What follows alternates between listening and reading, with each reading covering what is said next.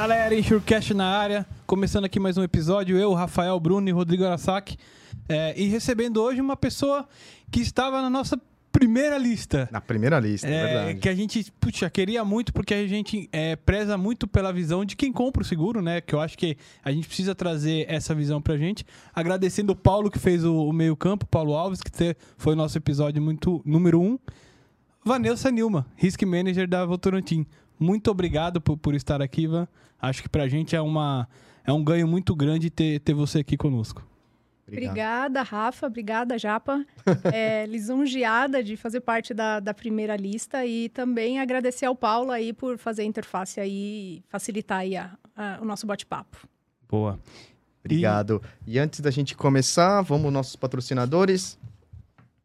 Uh, a BRK está há mais de 15 anos no mercado de gerenciamento de riscos e gestão logística, sempre focada em resultados e satisfação plena de seus clientes, se destacando no desenvolvimento de soluções customizadas com resultados positivos e constantes para seus clientes. A BRK oferece soluções tecnológicas para mitigação de riscos de roubo de carga, tais quais monitoramento de veículos, inteligência aplicada aos processos de transporte, prevenção de acidentes e sistema de gestão logística. Brasil Risk agora é BRK. Muito obrigado, BRK. Sigam o BRK nas redes, gente. Valeu. Se você é do ramo dos transportes, certamente já ouviu falar da Moraes Veleda. Temos o prazer de tê-la como nosso patrocinador. Hoje, a MV é líder de mercado no gerenciamento de riscos e prevenção de perdas, sempre utilizando as melhores tecnologias sem deixar de lado a humanização no atendimento e execução de suas atividades. A Moraes Veleda possui uma software house pronta para desenvolver aplicativos personalizados para você ganhar tempo, reduzir custos e potencializar resultados. A Moraes Veleda vai muito além das soluções habituais, utilizando sua experiência de 23 anos para estar à frente das suas necessidades. Lá, eles consideram que Missão dada é missão cumprida. Obrigado, MV. Valeu. Valeu, pessoal. Obrigado aí. É... E vamos lá, começando aqui, Van, obrigado por estar aqui novamente. E se apresenta aí pro pessoal, se apresenta pra galera. Quem, Quem que é a Vanessa? A famosa Vanessa da Votorantim. Você sabe que você, apesar de estar na, na, nossa lista, sempre foi ser um desejo nosso, você foi muito pedida também. Caramba, que é. responsabilidade é. aí. Até o, o, Alvinho foi uma das pessoas, né? O Álvaro, é que, que a gente fez uma live. Não, vocês têm que trazer a Vanessa e tal entre outras pessoas. Muito obrigado. Que bacana, gente. Espero responder à altura aí e estou super empolgada aí com, com o bate-papo. Parabéns pela, pela iniciativa de vocês. Eu acho que assim, o mercado de seguros super enxuto, tem muito ainda o que desenvolver, muito que a gente discutir ainda. E só um ponto importante, né? É, eu ocupo o cargo ali de, de Risk Manager na, na Votorantim, mas hoje eu estou aqui como Vanessa pessoa física, tá? Boa. Então, ah, o que eu vou falar aqui, minha opinião pessoal, isso é importante, tá? Bom, Vanessa, como que eu... Falar um pouco de mim, né? Como que eu vim parar nesse mundo de, de seguros, né? Eu sou daquela turma que não sonhava em, em seguros, tinha só o seguro de carro e mais nada. Mas no meu começo ali de carreira, né, em faculdade, eu trabalhava numa, numa multinacional americana e surgiu uma vaga de, de seguros. Obviamente, ninguém se candidatou. Então veio como um baita de uma oportunidade ali para mim. Eu não sabia, né? Não, não, tinha noção do que, que era. Mas isso foi em 2006, né? E eu entrei em seguros e depois eu não saí mais. Então foi um baita de um desafio, exigiu de mim assim ter que estudar muito. É, eu sou muito grata hoje a muitas pessoas aqui que me ajudaram durante essa, essa carreira, né? Que me ensinaram uma série de coisas. Exigiu que eu estudasse muita coisa também. Mas, assim, uma carreira que eu sou apaixonada. Então, gosto muito. É, eu acho que é um... Assim, ramo de seguros tem muito que desenvolver ainda. E vamos falar um pouco disso aqui hoje, essa questão, o quanto que precisa de, de profissionais aqui no mercado de seguros, o quanto que a gente pode desenvolver o, o, o mercado. Legal. Eu acho que você falou uma coisa é, bastante importante, assim, que é a questão de você estudar muito, você correr atrás do conhecimento, porque Infelizmente, o nosso mercado agora está começando a ter cursos. O próprio CISH desenvolve vários cursos lá. A, a escola nacional tem as pós-graduações e tal. Mas é, existe muito do profissional também querer aprender, ler, buscar é, conhecimento, pesquisar, buscar pessoas que conhecem, enfim, É. e, e desconfiar também às vezes, né? Vai lá ler o que tá escrito. O que, que, que, que você acha disso, Van? O, o Rafa, é, esse tema, a questão de estudar, quando a gente fala no papel do Risk Manager, eu acho que exige mais ainda. É. Porque quando a gente fala de cursos disponíveis no mercado, então tem a Escola Nacional de Seguros, tem o curso de corretor, tem cursos que são específicos para alguns ramos, Uhum. mas o papel do Risk Manager, ele precisa ser mais generalista. Então, assim, não existe um curso hoje voltado para essa cadeira do segurado. Então, exige sim dele ler uma policy, exige sim da- dele questionar, ter bastante humildade de, de, de, de buscar conhecimento, de questionar algumas informações que vêm para ele realmente.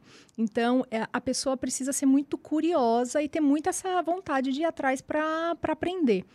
E eu costumo dizer que a questão da contratação de seguros, ela é só uma parte, uma responsabilidade ali do risk manager, né?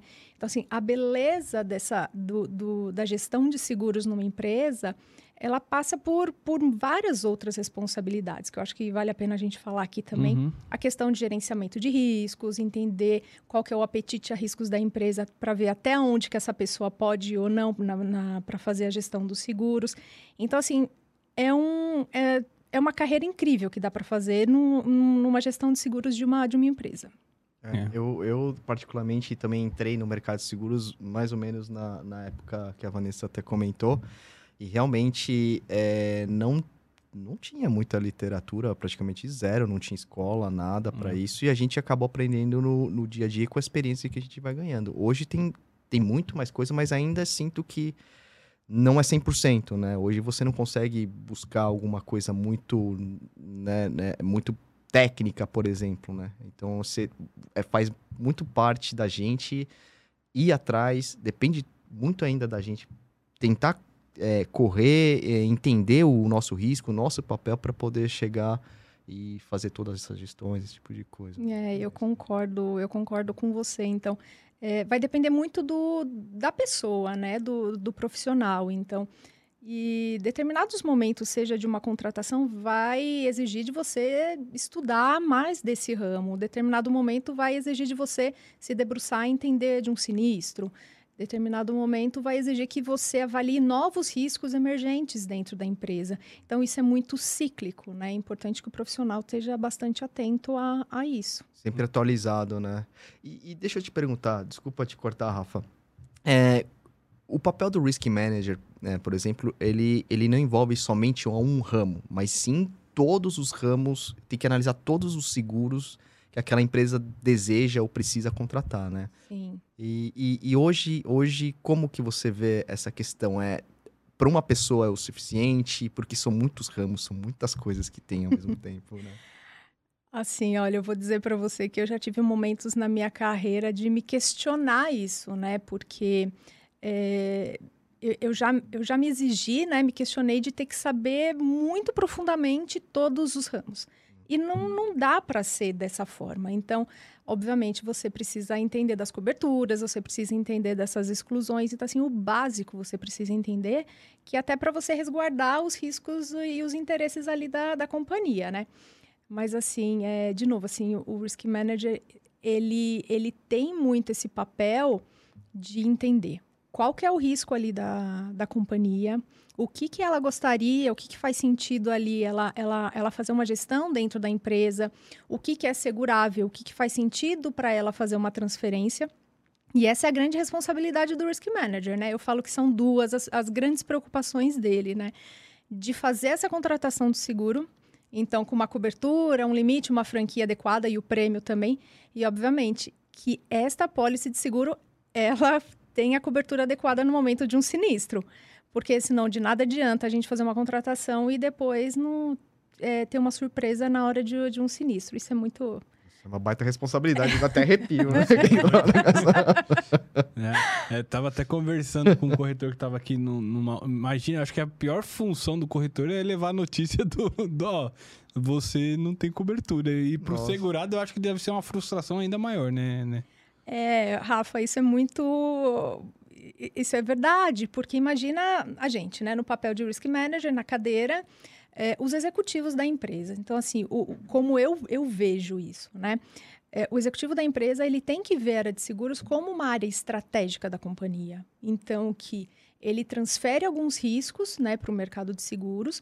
Para o momento que acontecer um sinistro, ele garantia a indenização adequada. Então, isso para ele não perder um market share, para ele não mexer com o fluxo de caixa da empresa dele. Uhum. Então, o executivo está tranquilo, entendendo que ele transferiu e que ele tem essa cobertura. Imagina no momento de um sinistro ele ser surpreendido de não ter essa cobertura que ele esperava. Então, essa é uma grande preocupação do risk manager, então, de fazer uma contratação muito bem feita, de inclusive falar dentro da empresa o que está coberto e o que não está coberto. Isso é muito importante, porque é, é muito ruim achar que tem essa cobertura e não tem. Então, a gente precisa levar isso para a empresa para não acontecer uma frustração na hora do sinistro, porque é o pior momento para ficar sabendo é, da não é. cobertura. É verdade. E, e, como que é o seu dia a dia, assim? É, ficar, ficar assim, não, tem, tá, ah, aquilo ali não tem seguro, tá, tem, como, como que é o dia a dia? Essa foi boa. Ah, que tem isso aqui? Lembra dos caras dos, dos é, de disco lá de tal? Ó, isso aqui pode cair na cabeça de alguém, hein? É. Brincadeiras à parte, Ivan, como que é o seu dia a dia? Eu imagino que você tá tendo uma visão macro ali da empresa e indo para o micro toda, em todas as possibilidades de seguro e de risco da empresa, né? É assim, Rafa. Tem dias e dias, né? é, eu, eu, eu digo que a área de seguros ela não tem, ela não tem rotina. Então, é, eu assim, a gente aprende todos, todos os dias. Então, é, nas empresas que, que eu estive anteriormente, e isso muda de uma, de uma para outra, né? Então, precisa entender qual que é seu escopo, a quantidade de, de demandas que, que você tem ali, né? Então, se eu falo hoje, a gente precisa, sim, ficar atento a toda uma agenda de, de renovações que a gente precisa atender. É importante a gente estar tá com esse contato com o mercado, entender como que está indo a gente está no meio de um, de um hard market, talvez migrando para um soft. A gente pode falar um pouco sobre isso um pouco mais para frente. Então, entender como que isso vai migrar. Tem seguradoras que estão fazendo movimentações de sair de alguns ramos. Então, hum. entender como que está o apetite de cada uma delas. E, obviamente, olhando para dentro da empresa. Então, o que ela contrata de seguros hoje, se ela se é o, o, o, adequado, se ela quer, gostaria de transferir alguma coisa a mais, ou se não, se ela gostaria de reter alguma coisa a mais na renovação. Então, esse é um, um, um pouco do, do, do nosso trabalho de dia a dia, quando a gente fala mais pensando na gestão dos seguros, mas tem uma série de outras coisas. Então, tem gestão de sinistro, olhar novos produtos no mercado, olhar novos riscos emergentes, novos negócios da própria companhia que chegam também. Então, assim, é, é bem dinâmico. Hum. É bem dinâmico o dia a dia. Eu acho que até a questão da administração das apólices é, é, vigentes também, na questão de, pô, tá estourando uma sinistralidade aqui, alguma coisa ali. É, é, não sei se passa por você treinar o teu time que não é de seguros, né? Os usuários, digamos assim, dos seguros, para se conscientizar, tipo, ó, se vocês tiverem esse problema aqui, ali na frente você vai pagar, não é tão é, tem isso, Rafa. Isso é muito importante, assim, no papel do, do risk manager, né? Então, eu acho que tem duas vertentes aqui, né? Além de outras. Uhum. Que, é, você fez a contratação do seguro, acho que você vai até concordar com o que eu estou dizendo. O sinistro vai acontecer em determinado momento. Então, de que forma que eu trabalho isso? A gente já fez isso algumas vezes, né? uhum. né? Que a gente olha, trata o sinistro, analisa o que, que aconteceu, faz, implementa um GR, o que, que a gente pega de lições aprendidas, o que, que a gente melhora ali daquele risco para aquele tipo de sinistro não voltar a acontecer. Então, workshop de apólice, sentar e discutir sinistro. Então, tem essa parte, tem essa vertente, sim, que precisa acontecer. Tem outra vertente também, que é de alguns seguros, que eh, a seguradora visita as plantas, então ela olha a qualidade ali do, do seu risco, né? Ela fala, olha, tá segurado, tudo ok, mas eu vou fazer algumas recomendações para você, que é para você melhorar a qualidade do seu risco. Então é um papel nosso também de fazer, é, de direcionar esses temas dentro da empresa, para que ó, algumas recomendações são procedimentais, né?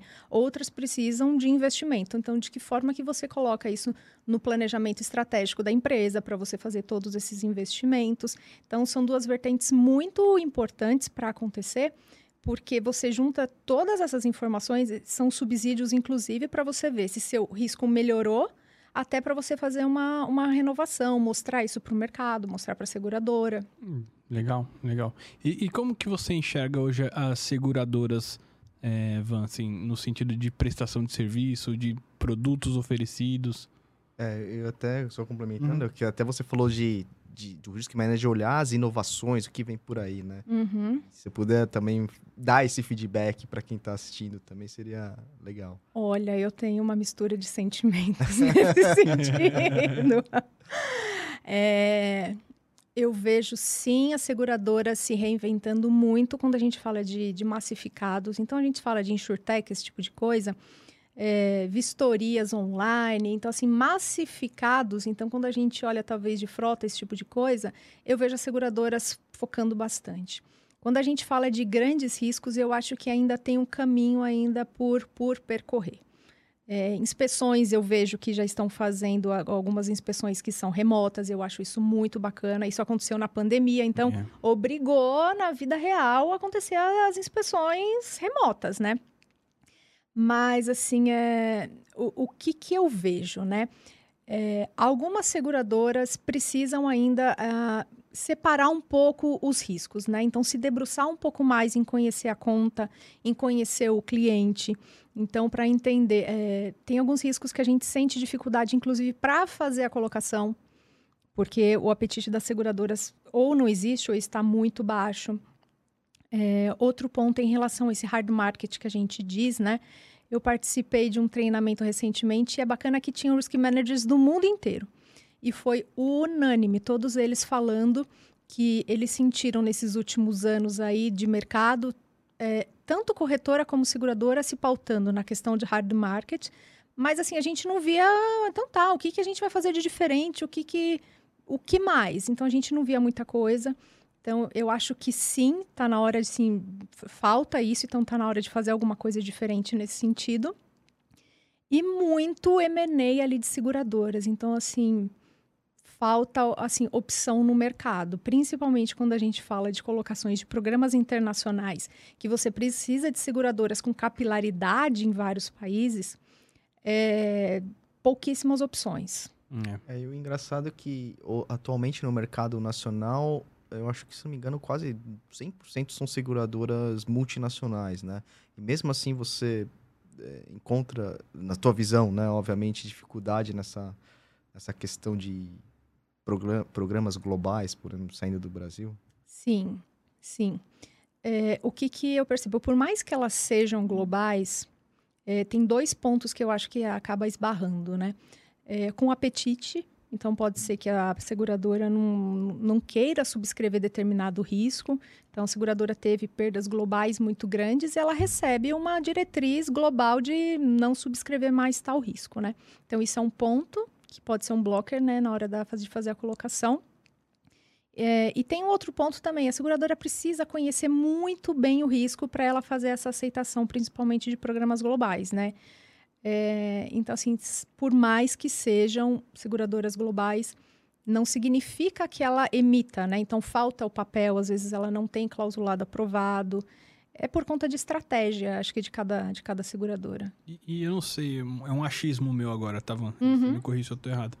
É, às vezes, operações brasileiras que saem para o mundo saem em países que não são os países focos das seguradoras globais. E aí ela tem que buscar Isso parceiros também nesses países. Tem, tem isso ou tô viajando? Não tá viajando, não. faz, faz total sentido. É, na minha carreira, Rafa, eu tive, eu passei por algumas experiências. Então, eu trabalhei em duas empresas que eu recebia esses programas, né, prontos de lá de fora, né, aqui para o Brasil. Eu confundo tal de inbound e outbound. Eu não lembro o que, que é. O in é, é, tipo na logística, né? É a uhum. matéria-prima chegando, o outbound é o produto final. final. saindo. É, então é o tal do inbound. Então vinha de lá de fora, então eu só recebia empacotado ali, né? Nas minhas duas últimas uh, empresas que eu trabalhei, então foi do Brasil para fora. E aí sim, eu comecei a perceber isso. No Brasil é recente essa questão de estabelecer programas mundiais, né, de multinacionais brasileiras, porque não tem outra razão de, de sair daqui para fora, Uhum, né? Então uhum. são as multibrasileiras que fazem daqui para fora. São poucas. É. Então seguradoras talvez não têm capilaridade em alguns dos alguns dos países, precisa do tal do fronter, front par- partner deles É. lá, tanto de seguradora quanto de corretora. Isso às vezes encarece, é difícil de fazer colocação, às vezes você não consegue nem conseguir é, promover uma concorrência no momento de uma renovação. É cenário atual isso, tá? Nossa. E você acha que isso tem muito a ver com o M&A que você falou, as fusões, essas coisas de seguradoras também? Isso, isso na tua visão, impactou, impacta bastante? Impacta, impacta bastante. Então, a acha- gente teve desde lá de trás, quando juntou, acho que foi Ace, Chubb e Itaú. Depois, eu não vou lembrar de to- todas, assim. E o come- Itaú já tinha juntado com o Unibanco antes. Foi. É, Unibanco. Então, ali e começaram, é. Aí começaram. E, e nessa, nessa linha, depois vieram os corretores também. Então, talvez é um movimento de mercado, sim, mas se vocês falarem com outros risk managers, vocês vão ouvir a mesma coisa. Dificuldade de fazer essa- essas colocações, né? É, é, talvez até o mercado, né? Que é, seja uma questão disso, né? De enxergar, a seguradora enxergar um mercado bom nesse sentido a partir daqui, né? Mas será que não é, é, é por conta muito da questão do hard market, só que a gente estava falando, que é, é- é- assim, a concorrência fez, não sei, uma, uma, uma visão que, né, fez com que não ficasse tanto interessante o risco por conta dessas concorrências seguradoras? Ai, Qual é a sua visão? Eu, eu gostaria de, de, de entender, sabe, o que, que, o que faz com que algumas seguradoras não, não consigam. né? Eu acho que pode... Ou é só sinistro, por exemplo? Eu, eu ia falar disso agora. Então, a gente teve sinistros grandes ali no, no passado, né? Então, que levou algumas seguradoras não quererem mais subscrever alguns riscos. Isso aí acho que é um dos grandes motivadores. Eu acho que pode ter a questão de legislação aqui no Brasil. Então, abriu, o mercado abriu, mas não abriu 100% também. Hum. Então, ainda tem algumas regras locais que algumas seguradoras, que, ah, desculpa, algumas resseguradoras poderiam se estabelecer aqui, mas quais são as regras para estabelecer uma, uma, uma seguradora? Quanto custa fazer isso, né? Então, eu acho que tem todo esse pano de fundo aí que, que leva a gente não ter tantas, não ter tantas opções no mercado. E muito ruim, muito ruim pra gente no papel de risk manager. E, e- e o que para você, assim, o que, que diferencia uma seguradora? O que te faria pagar mais caro numa seguradora? É verdade que o cliente só enxerga preço, Vanessa? Pô, essa pergunta foi ótima, hein? Boa, Rafa. É, cliente enxerga preço? Sim, ele enxerga. Ele enxerga preço. Mas o cliente, ele enxerga também. Eu vou falar minha opinião, tá? É, Claro. E é o que eu, que eu, que eu, que eu coloco quando, assim, quando eu estou fazendo a minha a gestão de risco, né? Tem que olhar o preço? Tem. Mas a gente precisa olhar a cobertura. Então, assim, a gente sabe que seguro não é commodity. Então, uma não é igual à outra. Então, você precisa entender a questão de cobertura, você precisa entender as exclusões. E é o que eu falo também com a, as seguradoras que eu trabalho. Então, é, eu olho qual que é o serviço agregado que a seguradora vai me dar. Então, ela vai me dar um serviço de gerenciamento de riscos. Ela tem um corpo técnico que vai me apoiar no momento de um sinistro, que vai me apoiar no momento que eu tiver uma dúvida técnica.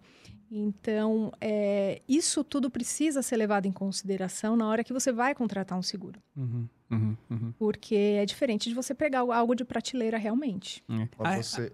ah, ah, você chega a olhar a reputação desse sentido da seguradora? É uma que nega muito sinistro, alguma coisa assim? Não, você chega a ter esse tipo de análise? Ô, Rafa, a que nega muito sinistro, assim, Ou qualquer outro problema, assim, foi só um... É, tipo, essa um exemplo. seguradora... hum, Tem uma característica X Tem uma que- característica... É. É, o que sim a gente olha, então, é o rating da seguradora. Acho que isso é muito importante olhar, então, qual que é a saúde financeira. Porque você contrata um seguro ali de bilhões de, de, de cobertura. Você precisa estar com uma seguradora que você sente segurança que na hora que acontecer o sinistro, ela vai ter uma saúde financeira para te pagar. Legal. E o que eu acho que é muito importante todas as empresas olharem é a questão de é, riscos reputacionais, né? Então, fazer uma análise ali daqueles fornecedores que ela escolhe para trabalhar, se ela partilha da- do- do- dos mesmos valores da, da empresa. Então, isso, isso é algo muito importante para considerar, sim. Boa, boa. E, e vou- a gente falou bastante de seguradora, agora eu queria migrar um pouquinho para o intermediário ali, para o corretor. Tá bom? É, hoje você usa corretor em alguns momentos. Sim. É, onde, assim, as empresas, no teu cargo, concorre com a corretora e onde ele, ele te ajuda, ele te auxilia e, e o que, que você acha do serviço prestado em geral? Boa pergunta de novo, Rafael. Olha, eu vou dizer uma coisa assim, ó. É... O corretor ele pode agregar muito valor, muito mesmo. É, mas tem alguns momentos que eu acho que, que talvez é, ele levar o cliente no momento de uma colocação ficaria muito melhor. Então, por exemplo, corretor ficar só ah, aparecer só no momento da renovação da conta e não se preocupar com a gestão da conta, isso é um problema. Corretor não te apoiar no momento de um sinistro é um problema também. É, uma coisa bacana que eu estava discutindo outro dia numa, numa conversa, assim, obviamente, a gente está num mercado, existem parcerias, existem metas de vendas, etc. Então, o momento que o corretor coloca ali naquela relação o interesse dele, que é por meta de vendas ou por relacionamento, isso é um grande problema, então isso não é bom para o risk manager. Então, assim, os corretores que a gente trabalha hoje, que a gente tem uma, tem uma relação, eles já sabem nosso formato de nosso formato de trabalho. Então, abrir qual é o comissionamento, é, saber que pode chegar determinadas cotações que a gente vai olhar se aquela seguradora tem negócios com a gente em algum outro ramo e o que, que faz mais sentido é, olhando o todo o portfólio de, de colocações que eu preciso fazer uma colocação. Então, tem toda uma inteligência ali por trás que não é puramente só aquela cotação. E um ponto muito importante, né? É, esses dias eu estava eu tava olhando momentos de momentos de carreira. Eu lembro que teve deter- determinado momento que, que eu falei assim, eu quero falar, sim, a gente vai falar, vou falar com o gerente de conta, mas eu quero também a área, a área técnica junto. Então, colocar essa área técnica junto no momento de uma renovação, para fazer a- as discussões de colocação, mostrar para o cliente o que, que faz mais sentido, o que, que não faz, tal cobertura para você não faz sentido. Então, fazer discussões técnicas, apresentar relatórios de analytics para me ajudar a, a entender qual que é um limite adequado. Então, é neste sentido que sim, o corretor ele, ele agrega valor para um risk manager. Agora, questões mais transacionais de dia a dia, se for ficar mais naquele no, no básico, assim, aí não, não é o caso para empresas que têm essa cadeira de risk manager, sabe? Vai ficar mais Ah. um cotovelo do que uma prestação Pois de é, serviço, né? Rafa, pois é, é isso mesmo. E, e- e, Vanessa, é, a gente até falou é, é, um tempo atrás, nos episódios, sobre a questão do- da seguradora também. em- é, você falou muito da questão de entender o risco, né? Uhum. Hoje talvez tenha essa certa dificuldade, na tua visão, por exemplo, da seguradora realmente entender realmente, né? Você acha muito importante hoje a seguradora tá óbvio que tem papel do corretor respeitando, mas está junto com o cliente também, não somente a gente falou da corretora, mas da seguradora tá junto não somente na parte de renovação, quando for renovação. Qual que é a tua visão? Você acha que tem que estar junto, não tem que estar? Tem que estar, Rafa. A seguradora, é, o que, que eu entendo? Ela fez a emissão da pólice, ela também não tem que voltar ali falar com o cliente só na próxima renovação. Ela precisa entender qual que é o movimento, os movimentos que a empresa está a empresa tá fazendo, o que, que ela está fazendo de investimento. Se ela achar que faz sentido, já se prepara para a próxima renovação, visita alguma planta, porque, é, assim, vocês de experiência de seguradora, é, cliente que senta ali com você, te explica o risco, te explica o, o projeto, a colocação, a subscrição, ela não é diferente. Ah, mas demais. Muito. Demais. Muito. Quem que sabe explicar os riscos, explicar a operação? Ninguém melhor do que o cliente, o segurado, para explicar isso. É. E aí explicar para a corretora, explicar para a seguradora. Eu acho que todas as partes elas ganham, sabe? Se, se fazendo nesse formato. Uhum. Hoje, é, e eu vejo várias empresas no mercado fazendo isso, tá? É, existem formatos de trabalhar com o corretor no formato full, né? Corretagem, né? Corretagem de seguro, de resseguro, corretor que vai a mercado e faz isso. Tem formatos de, de empresas que não, não trabalham mais com corretor, então zero, o risk manager ele vai 100% a, a mercado, exige muito mais de ter uma equipe, Hum. tem mais responsabilidades, tem mais risco envolvido, uma série de coisas. E tem formatos também de você trabalhar com um corretor para uma consultoria técnica, de você saber o que está acontecendo de mercado, ele te ajudar nas questões técnicas de colocação, de clausulados. Então, assim, tem vários formatos que dá para trabalhar. E, e, essa questão de ter a seguradora Bom. presente, eu posso dizer que eu fui testemunha, não sou mais, eu já fui testemunha disso. E é verdade. Eu acho que uma coisa que você falou, na, na parte da aceitação, de entender, de, de entender o risco, mas também na, nas mudanças que podem sofrer no meio do caminho, né? Você já sabe como que é. A, a negociação eu acho que é muito mais rápida quando você tem equipe é, é, presente, né, da seguradora, seja ela qual for. Você, você percebe isso também? Muito, Rafa. Porque a seguradora, se ela acompanha a conta, no momento da renovação, ela já vai entender o momento da empresa, ela vai saber mudanças que se aconteceram ou não, ela vai se antecipar falando de alguma cobertura que, que, que você vai precisar dali para frente, uhum. alguma mudança que talvez faria sentido para você. A renovação ficaria muito mais soft. E eu acho uhum. que é até uma vantagem para a seguradora no momento de uma concorrência de renovação. Com certeza, com certeza. Então tem, tem um pouco desse olhar que eu fico em dúvida se, se, se o mercado se o mercado tá vendo nesse formato, ah. sabe? Você, você acha que as seguradoras ela, elas estão mais afastadas ou é, tem uma resistência de alguns segurados aí, não estou falando de você nem de ninguém, tá. mas se existe, você percebe que existe uma resistência em geral da seguradora visitar e aí de receber ou enfim, porque eu já tenho corretor ou por qualquer outro, outra situação. Rafael, eu acho que pode ter de tudo no mercado, sabe? Eu acho que pode variar da, da, relação que o segurado tem com a corretora, de deixar tudo na mão do corretor. Uhum. Tem o formato da, da própria seguradora, talvez não ter recursos suficientes uhum. para dar atenção para todas as contas. Perfeito. Eu acho que situações e situações. É, é. Hoje, Vanessa, é muito nessa questão também. Você acha que, como risk manager, uhum de uma forma geral, é, na, na sua visão, ela é interessante você colocar todos os ovos numa cesta ou não? É, por exemplo, numa seguradora, numa corretora? Como que você vê nessa questão de gestão de risco? Porque você aumenta muito exposição em um determinado lugar, não sei. É, como Sim. que é a sua visão? Ó, oh, é, no meu papel hoje, se eu colocar tudo com uma corretora, eu estrangulo a corretora no momento da renovação, porque... É, a gente já se questionou, inclusive, é, em relação a vencimentos. Eu já vi segurado colocar um, uma data só no ano e renovar todos os seguros. Nossa. Então, uma corretora, um vencimento renova todos os seguros. Pode ser Pura. que, ok, você trabalha alguns meses, terminou e você se dedica a outras coisas. Mas a, a, a que custo que você faz isso também no, no mercado? Então, entender esses trade-offs, se, se faz sentido ou não. Eu acho que assim ficaria muito muito penoso. É... Aí o que, que você perguntou? Você perguntou de corretora aí? E na, na própria seguradora, porque assim, às vezes não sei, isso é minha uhum. visão se eu fosse corretor, se eu fosse segurado, né? Uhum. Não sei.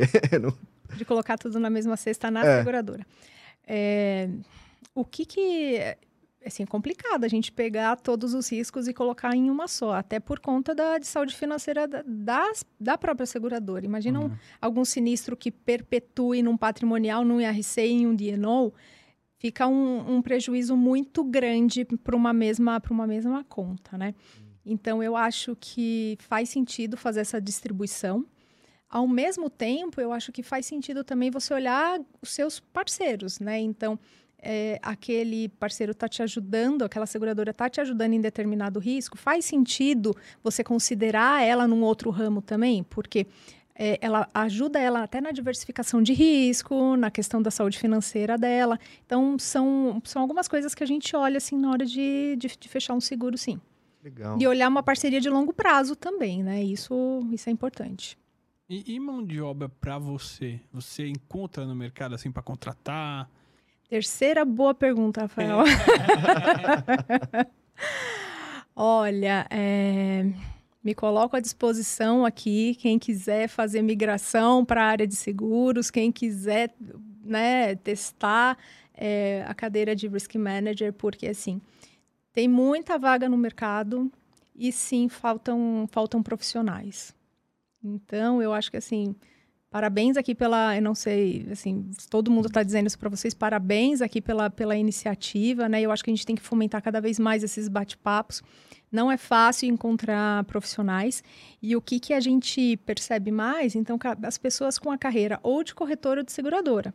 Então, como a gente falou, não tem curso, tem ciências atuariais, né? mas é mais para um seguro de vida, mais voltado para cálculo ali de pessoas, né? Uhum. Quando a gente fala do papel de risk manager, assim, difícil de, de, de encontrar esses profissionais. Mas, Vanessa, será que não é porque poucas empresas têm essa estrutura? Ou não? Eu posso estar errado, assim. Eu acho que tem muitas empresas que têm essa estrutura. Olha, eu, eu, eu tô surpresa com a quantidade de pessoas que agora sim tem uma cadeira dedicada para pessoa de seguros, viu? Hum. Assim, no passado, era uma pessoa de tesouraria que, além das atividades dela, exercia né, essa, essa função de, de, de seguros. Mas é, já tem alguns anos que isso, que isso mudou. Então, tem empresas com estruturas grandes de, de seguros, tem várias vagas abertas no mercado. Várias. Depois me passa. Olha isso. Ô, Van, é. e, e, qual que é a vantagem para a empresa ter um risk manager? Rafa, eu acho assim, para o executivo, né? Para o executivo uhum. da companhia, o que, que ele está preocupado ali? Ele está preocupado com o fluxo de caixa da companhia, ele está preocupado em dar né, rentabilidade ali para o acionista. E no momento que acontecer um sinistro, ele voltar à sua atividade o mais breve possível, o mais rápido possível, e ou ter uma, uma cobertura ali para algum dano que, que acontecer. Então, assim, que o papel do Risk Manager é fazer isso. Mas aí também, Rafa, tem todo tem toda aquela aquele equilíbrio que você vai fazer. Contratar seguro para todos os riscos, muito caro, né? Não uhum. tem condições de, de fazer isso.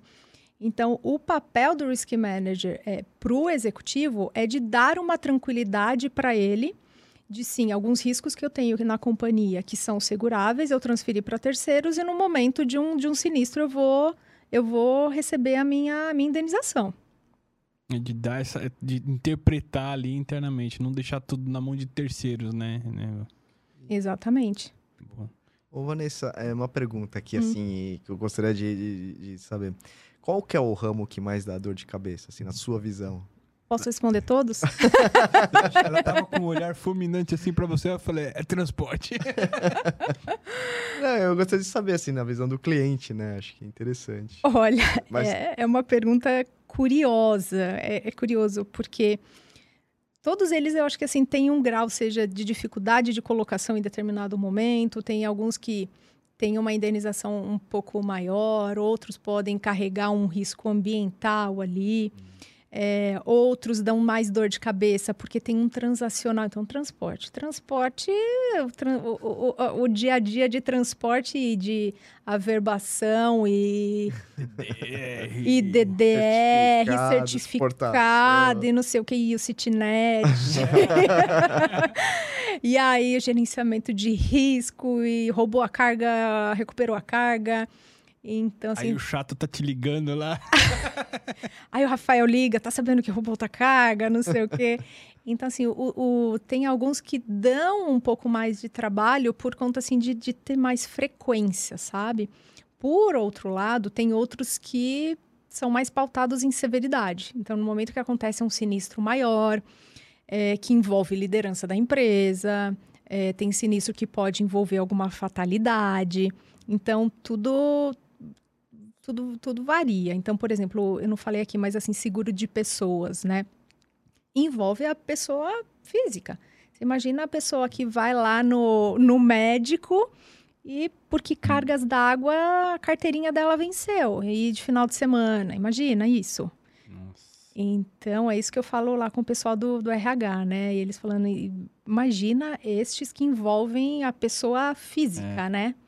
Então, eu acho que, assim, cada um tem um grau ali de, de dor de cabeça diferente ali. E, independente, né, do grau, enfim, é um colaborador da empresa que precisa, num momento ali difícil, seja qual for, aí, sei lá, por qualquer motivo não tem uma cobertura. Nossa, é. é...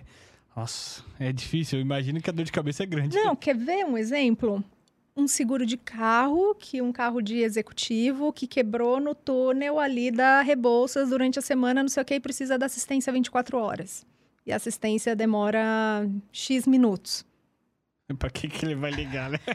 Ah, então assim, você imagina, então, assim, também dá dor de cabeça, porque para você tentar agilizar todo esse processo, então são vários tipos de dor de cabeça aí, Japa. Caraca, você tem uma gama de produtos gigante É, então na sua falar. mão, né? Imagine. É, isso, isso que é o bacana, Rafael, porque quando eu falei para você que eu comecei com seguros lá atrás, eu não queria ir, né? Eu falei o desafio, principalmente que eu falei, o que, que eu vou fazer com a minha carreira? Vou para cuidar desse negócio de seguros, eu só conhecia de frota. Seguro ele passa desde um patrimônio por um dano de terceiros, cobertura de executivos, um, um, um cyber, um agrícola, aeronaves, seguro de pessoas, de vida, drone. E isso Um gigante. Nossa, exige muito, né? É, e o que que... ah, outra coisa também, que acho que vale a pena a gente mencionar aqui, né? É, de acordo, assim, os produtos, assim, patrimônio, vai cobrir patrimônio, seja de uma empresa de mineração, uma de energia, uma, uma petroquímica, mas os riscos, eles diferenciam um pouco de um para o outro. Então, cálculo de lucros cessantes de uma fábrica é diferente de um cálculo de lucros cessantes de, de energia. Então, é, é, conforme você, o risk manager, conforme ele vai migrando, né, de acordo com as, o ramo da empresa, ele precisa se debruçar, entender o risco da, da empresa, de que forma ele faz essa colocação, de que forma que ele olha as coberturas da apólice. Então, um mundo bem, bem bacana aí de, de seguros, gente. Você, você que, que quer desafios no mercado de seguros, candidate-se a Risk Manager. É verdade, é verdade, pessoal. É, a gente fala que não tem que não tem formação, mas assim tenho amigos, tenho colegas de mercado, então assim é, se formam muitos grupos, né? De seja de troca de ideias, de informação para de benchmarking. Então assim tem muitas empresas com vagas em aberto, pessoas dispostas a ensinar, dispostas a fazer esse mercado evoluir, amadurecer. Então Ô, ô, Vanessa, é, uma, uma, uma outra curiosidade, que eu tenho várias com questão, essas questões. É, hoje, a gente falou muito da questão do, né, do atendimento e tal, de seguradora e corretora. Hoje, além do sinistro, tem algum outro ponto que você acha fundamental, assim, no atendimento, assim, de, de uma seguradora? Parte de seguradora, assim, é... uma- Produto, por exemplo. a gente- às vezes a gente pode estar É, faltando produto no mercado. do pra produto, às vezes te falta um retorno muito rápido, uma coisa mais assim na sua, na que não dependa tanto de outras pessoas. Vou te falar uma coisa que você pode achar que é o básico, né? Uhum. Mas emissão de apólice. Demora muito? Demora muito. E, e quais são as assim, por exemplo, a, óbvio, é o teu contrato que é ali que tá tudo que, que você precisa ver no Sim, final, né? Sim. É verdade, é verdade. Não, que doideira. É, é, esse aqui eu, eu parei até uns segundos aqui, porque é uma coisa que eu falo bastante. Com o mercado em si, a gente percebe. Então, grandes riscos, por envolver seguro, contratos de resseguro, etc., tem todo um, um trâmite que precisa acontecer até para emitir essas apólices. Mas imagina a empresa. A empresa está lá, contratou o seguro, é o contrato né, da, né, de cobertura dela. Sim. Então, isso é algo que sim, eu acho que o mercado precisa melhorar bastante.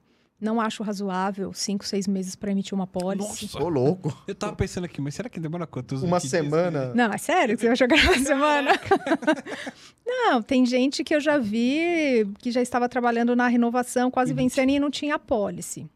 Mas é uma preocupação. Isso é vergonhoso pra um risk manager. Não, É. imagina, você não tem a tua policy que te traz o conforto de que se acontecer alguma coisa, tá aqui. É Hum. o teu contrato, né? Sim. E, e- e si- sinistro, a regulação também é nesse nível assim de demora. É. E, Rafa, assim, uma coisa que eu já sentei algumas vezes com as seguradoras, e a gente já fez até umas reuniões até na, na Microsoft para discutir essa questão de blockchain, etc. Porque a gente, do lado de segurado, prepara a documentação, manda isso para o corretor, ou às vezes direto para a seguradora, é, e a gente fica no escuro de tudo que está acontecendo ali nessa tramitação de documentação. Então, tem peritos ali envolvidos, é, tem várias partes envolvidas que, assim, para a gente é um pouco frustrante, porque a gente não sabe o que está acontecendo. De repente, passam 30 dias, volta mais uma lista de documentos enorme para a gente apresentar. Então, o processo de regulação do sinistro de grandes riscos, eu acho que sim, é, um, é algo que precisa e tem um campo muito bom para ser melhorado. E faria sentido para você, por exemplo, vou pegar um exemplo do alto que é, é de conhecimento geral. Mas, por exemplo, você toma um sinistro lá na tua seguradora de alto, você faz o upload do documento, você já vai vendo os status ali onde tá e tal, não sei o quê. Isso faria sentido para você nos grandes riscos ou é Total. difícil de implantar um negócio desse? Total, total. E, e a gente já teve essas conversas com seguradoras. É, mas o que, que eles disseram? Que sim, estava no radar, então fazer todas essas melhorias de ter, né, de, de ter a transparência do processo, mas em massificados. Em grandes riscos, não. Então, que era algo que eles iriam discutir no, no futuro. É, faz total sentido, Rafa. Alguém oferece isso já hoje não? Eu, pelo menos, desconheço. É, porque, meu, seria muito interessante, porque hoje tudo se investe em, em BI, né? Hoje Sim. você tem os dashboards para ver onde tá tudo. Imagine se o cliente tivesse acesso através de um login e senha de uma base de É um dados, workflow. óbvio, limitado É, para aquele determinado cliente, que ele conseguisse acompanhar tudo. Inclusive Não, prêmio, Sinistro. prêmio sinistro. Não, eu faço tudo. isso na- Não, É, eu né? faço tudo. Então, eu tenho ali a pólice, teve algum sinistro, eu reporto, eu mando toda a documentação, o corretor vê, a seguradora vê, o perito está ali, ele analisa, na hora que. E até para facilitar é, a tramitação e comunicação. Às vezes, você imagina. O, o perito manda para a seguradora, que manda para. Vai se perdendo dias na caixa de e-mails de cada uma dessas pessoas. Uhum. Então, assim, quando a gente fala de TI, gente, ó, fica aí um chamado para galera de TI, galera que quiser se debruçar, montar um sistema desse, e principalmente para o segurado. Não existe sistema para fazer gestão de seguros do lado do segurado.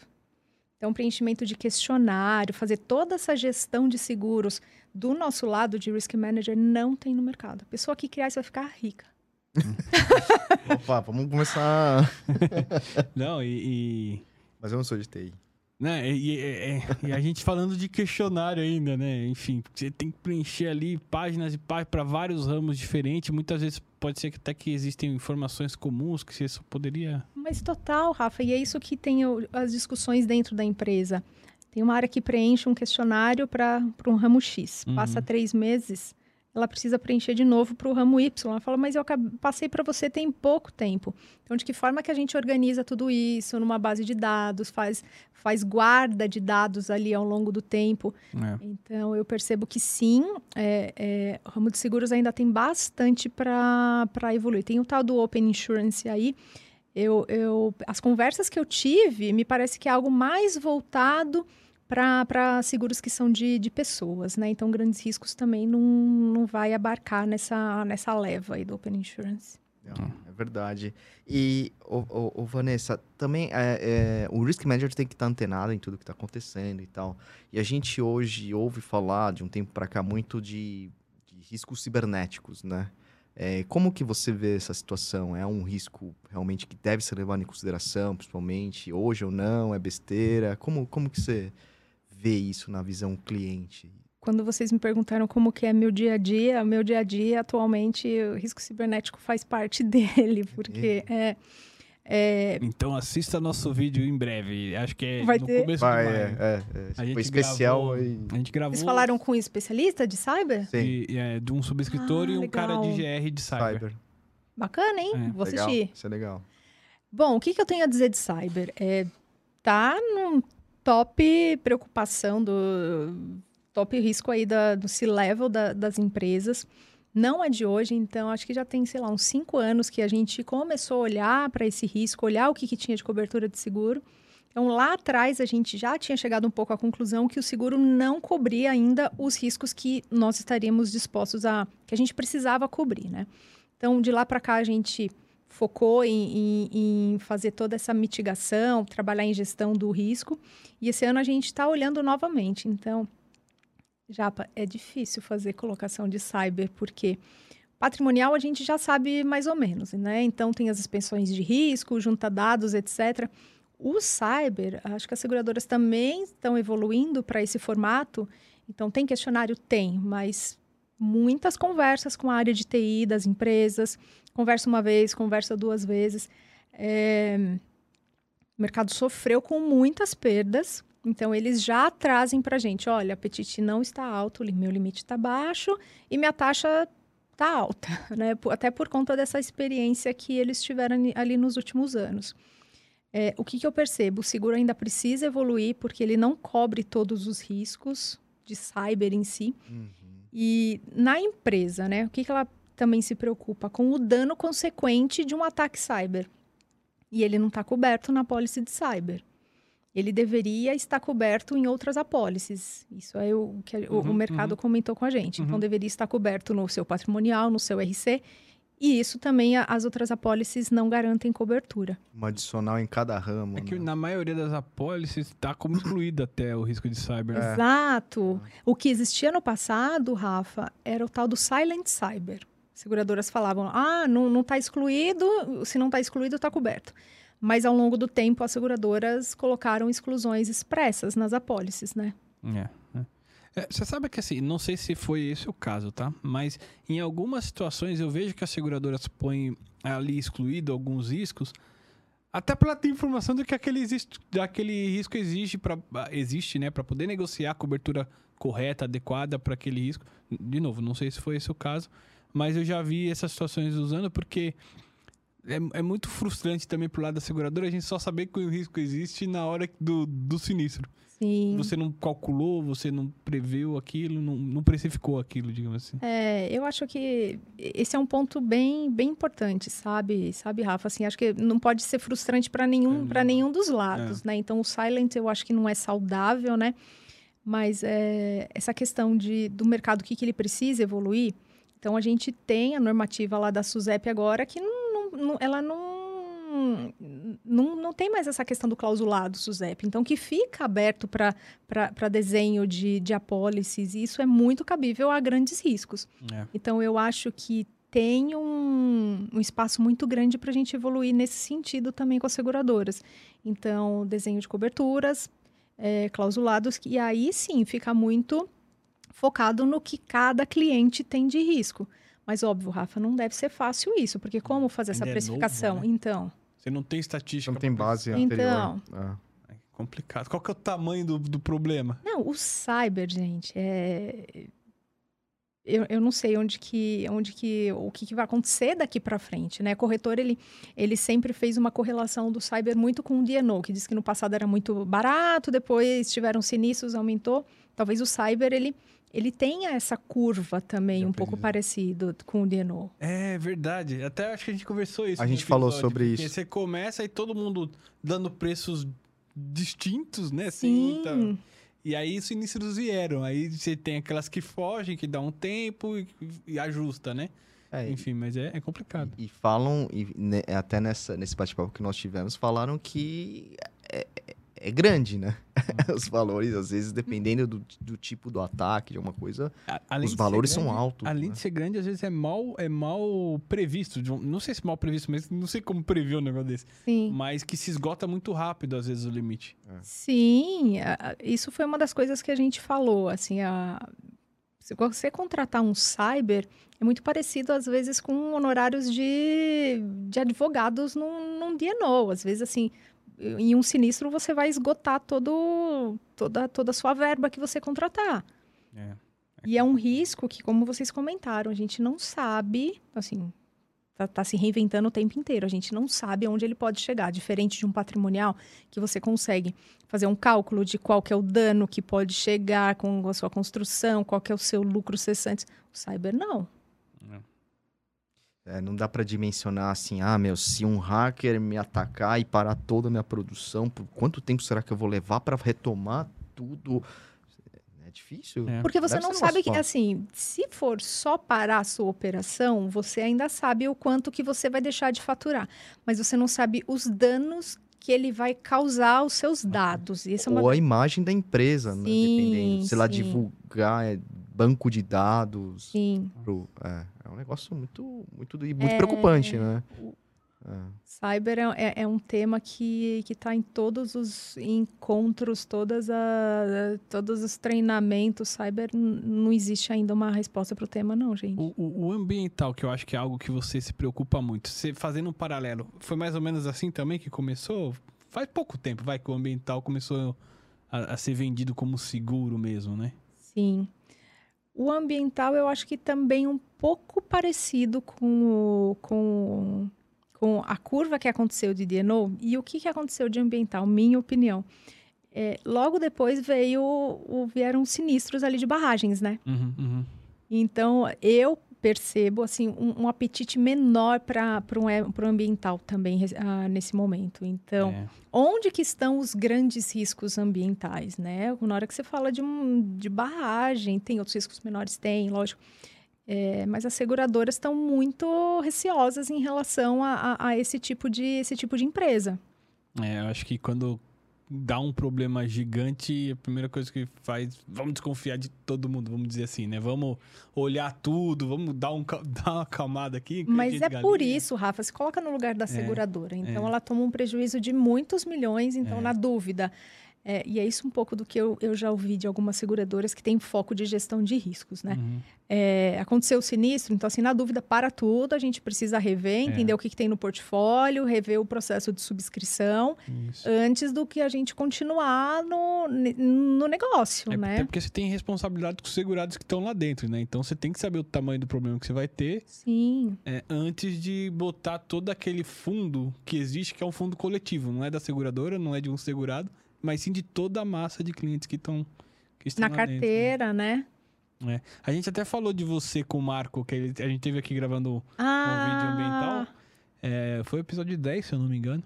É, é, e, ele até falou de você, nossa, eu e a Vanessa, a gente fala todo dia, por, por todo dia assim, modo de falar, né? Uhum. Por situações novas, tá, tá, tava tendo uma questão de uma circular diferencial, uma legislação, na verdade, querendo obrigar ou não a contratação do seguro. É, é, é, mudanças todo dia, né? Não, o, o, o, Marco, assim, o Marco eu acho ele assim um baita profissional. É. Porque quando você vai falar de, de RC ambiental, quando a gente fala de, de ter pessoas especializadas no mercado, eu acho que o Marco é uma das referências para alguém precisar bater um papo de, de ambiental, né? Então a gente já falou bastante. Então, o que, que precisa para um processo de subscrição? Tem que visitar planta, não tem que visitar planta. Então, assim, o Marco dá aula aí no, no assunto, né? E a gente bateu um papo bacana sobre, acho que um PL de barragens que estava. Que, é, que estava era, é, era um PL de barragens. E é, é, muito louco, porque eu lembro que nesse PL vinha que seria obrigatório as empresas terem cobertura de RC ambiental para barragens. E daí o que, que a gente perguntava, né? A gente falava assim, isso aí é complicado, porque é, vai depender do apetite da seguradora, qual que é o, o, o limite que vai precisar contratar, então... Tem ficava... um mínimo, não tem? Pois Como é, tá? é, assim, muitas dúvidas que ficavam no ar quando a gente discutia essa questão do PL. Eu, inclusive, preciso ligar para o Marco entender é. como que tá esse PL aí. É. E, e, e, e, assim, você falou que o mercado hoje vocês trocam muitas ideias, né? Os uhum. é, é, é, é, colaborativo isso? Tem a, tem a BGR, né? Que é feita por, por, por Risk Manager, certo? É, como é que tá lá? Como é que você participa lá do, da BGR? Rafa, eu já participei no passado, mas assim, hoje, se você me perguntar, eu não consigo te, te dizer da, é. da BGR. Acho que vale a pena até, de repente, fazer um bate-papo com alguém é. da... Boa ideia. É, é, é. alguém da BGR, né? Acho que é bacana. É, não sei dizer de a BGR, mas o que, que acabou acontecendo? Porque a BGR, ela não abarca só risk managers, né? Então, ali ela tem, né, corretor, segurador, etc. Então, o grupo, os grupos que se formaram de, de, de trocas de ideia, de benchmark, etc., são só de risk managers. Ah, legal. É, e assim, sim, é um ambiente colaborativo, então assim, a gente toma bastante cuidado, é, óbvio, com práticas anticoncorrenciais, não é formação, nada de, de, de grupos no mercado, nem nada. Então, assim, para entender melhores práticas, entender seguradoras que trabalham com determinados ramos, é, tem, tem, assim, muito bacana, muito bacana. Conheci muita gente, muita gente legal, assim, ouvi muita coisa que deu pra gente fomentar no mercado e ajuda, inclusive, na nossa formação profissional, né? Claro. Então, inclusive, nos nossos encontros, um ou outro, a gente, ou é só de bate-papo, ou a gente chama alguém para dar algum treinamento pra gente. Olha para vocês verem que curioso, né? A gente falou aqui de corretora, falou de seguradora. Quando a gente percebeu essa questão, inclusive, de falta de conhecimento no mercado, tem uma, tem uma gama aqui de profissionais que está tomando um espaço assim incrível, que são advogados especialistas em seguros. Porque no momento que a gente tem uma dúvida, que a gente tem dúvida de seja de legislação, do que, que é a cobertura mesmo, não, e não é nem para partir para um litígio nem nada, mas é um advogado que vai te dar uma opinião sincera do, do tema. Então, são advogados especialistas em seguros. Legal. Legal. Muitas empresas, muito risk managers, é, assim, Uhum. buscando apoio de advogados, seja para fazer toda a gestão de seguros da sua empresa, para entender, me ajuda num clausulado aqui. E isso é muito importante, porque a gente se antecipa, inclusive, ao momento de um sinistro, né? Com certeza, com certeza. Você consegue ver os gaps ou algum possível problema que pode dar no futuro através de um cara que consegue interpretar bem aquilo e É, auxiliando. Para você ter uma ideia, essa, esse estudo que, que, que a gente vai olhar de, de, de cyber, é, e eu acho que é um formato, assim, conversei com muita gente de mercado, o- tem advogados apoiando, então, na análise de clausulado, de coberturas, antes da contratação. Então, o que, que a gente, assim, a gente quer deixar muito claro, o- tentar fazer ajustes que são possíveis antes de contratar a policy, se conseguir, ótimo, mas é bacana pra gente, porque se você tenta fazer isso depois que você contratou a pólice, é mais difícil, né? Sim, sim. Então a gente está tentando fazer isso num passo anterior. É, é. Legal. E, e- e, Vanessa, aproveitando essa questão, tem algum, alguma coisa que você acha assim, que falta, é, é, é, falta assim, tipo, cobrir no, no nicho que você tá, um produto, algum risco? Putz, poderia ter cobertura para isso. Não existe ou não? Ou você tá bem amparada por todos os ramos de. Ou eventualmente até existe lá fora. Existe lá fora e não, não, né? ninguém tem, exato, aqui. Olha, eu eu não não vejo algum risco, algum seguro que tem lá fora que, que não tem aqui. Nesse sentido, eu acho que a gente está bem a gente está bem amparado, mas o que eu acho que sim, tá faltando, a gente pode evoluir é no sentido do desenho de clausulados. Então, da gente não ficar mais amparado só no que era o clausulado de SUSEP. Então, da gente é, fazer esses desenhos. Então, eu acho que tem coberturas de, de resseguro que a gente pode trazer diferenciadas. Acho que talvez num liability, alguma coisa assim. Então, um all risks de verdade. Hum. Então, você só relaciona o que não está coberto, o restante está tudo coberto. Então, eu acho que nesse sentido é, é algo que a gente pode melhorar aqui, sim. E, e essas mudanças, às vezes, que te- é, no meio do caminho, assim.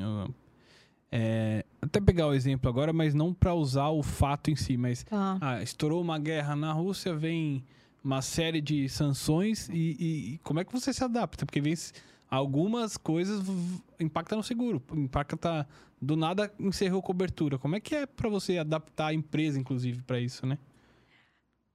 É assim, Rafa, ó, é, do ponto de vista assim de seguros, eu não, eu não vi chegando assim acontecendo tanta coisa. Tá. O que eu ouvi recentemente, sei lá, seguradoras que podem ter muito prejuízo.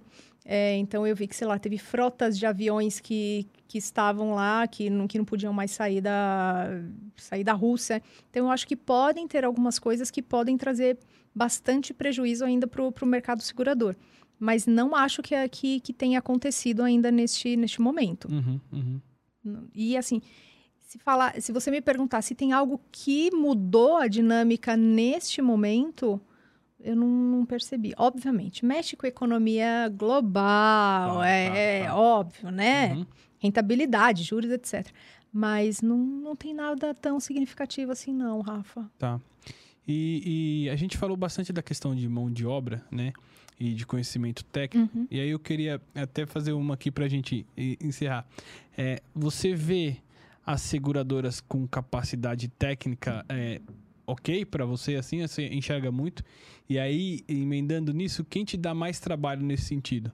A seguradora ou os teus internos para você que vão usar o sinistro assim, você explicar? Não, você não pode fazer isso e tal, não sei o quê. Quem, que, qual que é a maior dificuldade do seu dia a dia? Os dois lados. Eu imagino. eu acho assim, eu tô, parecendo advogado falando, É, é. depende, os dois lados, Não, tudo. é a melhor Não, mas é legal, é melhor legal. resposta o- o- no- na, na- na faculdade, principalmente. Mas, é, o, ô, Rafa, eu acho que existem casos e casos. Eu acho que tem seguradoras muito bem preparadas em alguns ramos, outros não. É, tem de tudo. E Uhum. o que, que a gente busca fazer? Então, a gente procura migrar e trabalhar com seguradoras que sim, a gente percebe um corpo técnico muito bom. E é o que eu busco sempre é, quando eu estou fazendo a- as colocações, né? E aí, do ponto de vista de, de dentro de casa, é um trabalho de aculturamento eterno. Então, falar da importância de seguros, entender o que, que um ativo novo, que se isso não refletir na pólice, isso não vai ter cobertura.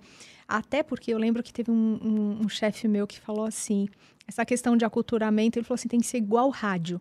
Não é só falar uma vez só e já está falado. Você tem que colocar em vários horários, né? Você É. tem que colocar no, no período da manhã, da tarde, você tem que ir repetindo, repetindo, porque pessoas que mudam, interpretação que a pessoa tem, então, assim, sempre está ali fazendo reciclagem do, do pessoal em relação ao, ao tema.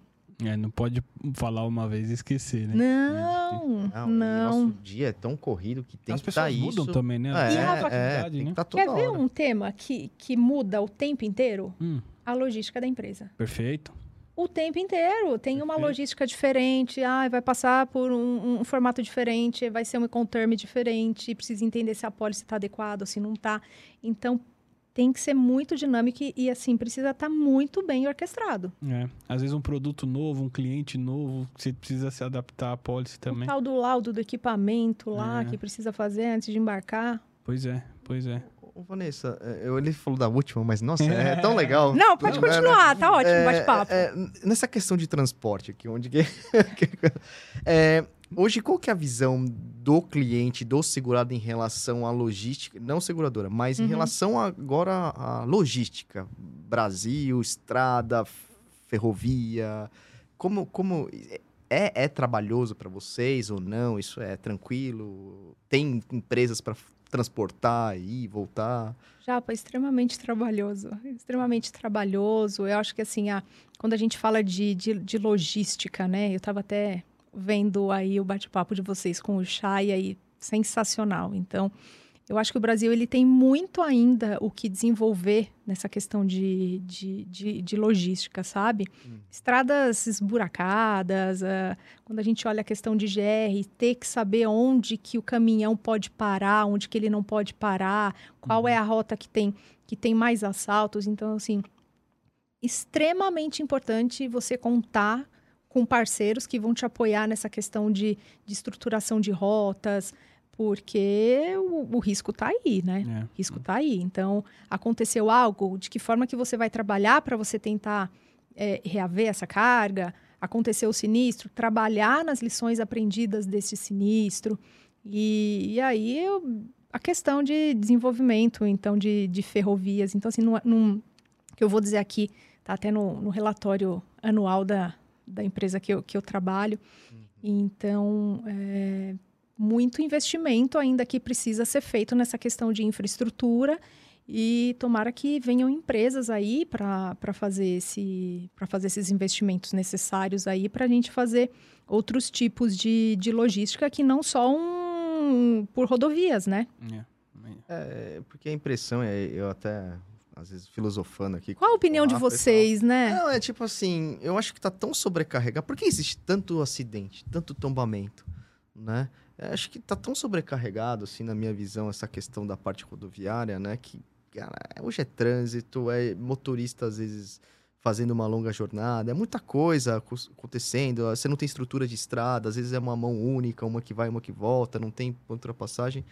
Eu acho que, eu acho que carece um pouco de outro meio de, de transporte, assim, hoje, né? Pra trazer mais. Dá uma diluída um pouco nessa, nessa questão. Tem que desafogar, Desafogar, as a palavra. rodovias, sabe? É. Quando a gente fala. Vou dar um exemplo bobo aqui. Quando a gente fala aqui de São Paulo, né? Quando a gente for para estradas de outros estados, eh, pode ser pior ainda. O próprio Rodoanel, ele não terminou, ele não está 100% interligado para a gente tirar todo, desafogar todo esse trânsito aqui de São Paulo, né? Então, eu acho que tem uma oportunidade absurda aqui para melhorar a logística do país. A gente demora muito, né, pra, enfim, é, desenvolver. Faz primeiro, depois você preocupante. resolve, sabe assim? A gente fala assim, caramba, mas Salvaria vidas, assim. A gente, Salvar tem- a vida, gente exato. não é só questão logística.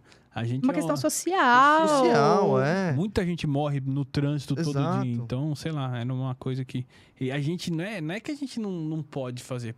É igual foi pro Chaya. Nosso país é muito abençoado na questão da costa. A Sim. gente poderia usar muito mais a cabotagem. Óbvio, tem a ferrovia que é importante também, mas tem a cabotagem também, tem outras coisas que, que poderiam ser feitas que a gente ainda tá muito atrás do que poderia, né? Até o transporte de pessoas, diga-se de passagem. Não, Você daqui pessoas. pro Rio, você tem, não tem um trem, você tem que pegar. Pois é. um avião ou um ônibus, né? Que, que se- é, Hum. ou é caro ou é arriscado, vai, vamos dizer assim, Hum. pelo tempo de viagem. É, você chega ali naquela linha vermelha ali, você já você tem que pensar, programar a sua viagem para você chegar em determinado horário, para você não ficar parado uma linha amarela e vermelha e. Ah, e correr em Tá. outros riscos ali no Rio de Janeiro, né? E, e faltou alguma coisa, Van, que você queira falar do, do mercado aí? Alguma coisa do seu dia a dia? Acho que a gente abarcou tudo. Faltou a gente marcar um outro bate-papo já. Ah, com certeza, não vai faltar Boa. oportunidade. Você toparia, Van, vir numa com alguma seguradora pra gente debater? claro, pode me chamar. Treta, É, porrada. Não, não é treta não, não é treta. O, o sininho do ratinho aqui. Não, legal. eu acho que assim, acho que pode ser, pode fazer uma mesa redonda com o papel do corretor, do risk manager, da seguradora, eu acho que seria bem, bem bacana. Show, É, vamos Galera, se vocês sim. gostaram dessa ideia, deixem nos comentários aí dos vídeos. se Vocês Ah, tá todo youtuber. Cara, eu vou vendo YouTube e vou pegando as dicas As dos youtubers, né? Como os caras falam. É, Ah, mas eu também assisti uns podcasts para ver como funciona, Boa. tal. boa. Van, adorei a sua participação. Também. Obrigado mesmo. Assim, você desde o primeiro mo- momento foi super, foi super receptiva, sabe, com a gente, apoiando a gente, apoiando a ideia. Obrigado mesmo, viu? Não, obrigada a vocês aí pela, pelo convite. Já divulguei o podcast aí de vocês para um monte de gente. A equipe aí, inteira já, já seguiu. Fala assim, se não seguir, Tem que se inscrever. assistir, tem que... Ó, mas obrigada, parabéns e contem comigo aí. Próximos bate-papos foi muito bacana. Valeu. Obrigado. E, e, e Japa, só antes de encerrar rap- rapidinho, você gostou da minha camiseta? Ele faz umas caras, você Ué, adora por quê? as caras. Você viu que tem uma Kombi aqui, ó? Não, nem percebi. Isso aqui é uma homenagem pro Will. Que o Will? O Will, se lembra da combosa que ele tinha lá? Porque ele virou papai e faz tempo que eu esqueço de deixar um Ah, parabéns aqui Parabéns, Will, é verdade, É. cara. Papai do, papai do ano. papai né? do ano. Ah, Will, boa. parabéns, você, eu tenho certeza que você vai ser um excelente pai. Também. E, e, meu, muita saúde pro seu filho aí e, e conte com a gente. Ravi. Ravi, é isso aí. Vanessa, obrigado novamente. Obrigada. Muito, foi muito uma satisfação tê-la aqui com a gente aqui. Para mim foi ótimo, ótimo também, pessoal. Obrigado. Obrigada. E, e só lembrando, Ah, é galera, verdade, sempre esqueço É, disso aí. o Insurecast é um projeto meu e do Rodrigo. Todas as opiniões que, que damos aqui são nossas opiniões, não representam as empresas que a gente trabalha ou que já tenhamos trabalhado. Tamo combinado? Fechou? Então, obrigado, gente. Valeu, sigam a gente e até mais. Um abraço. Valeu.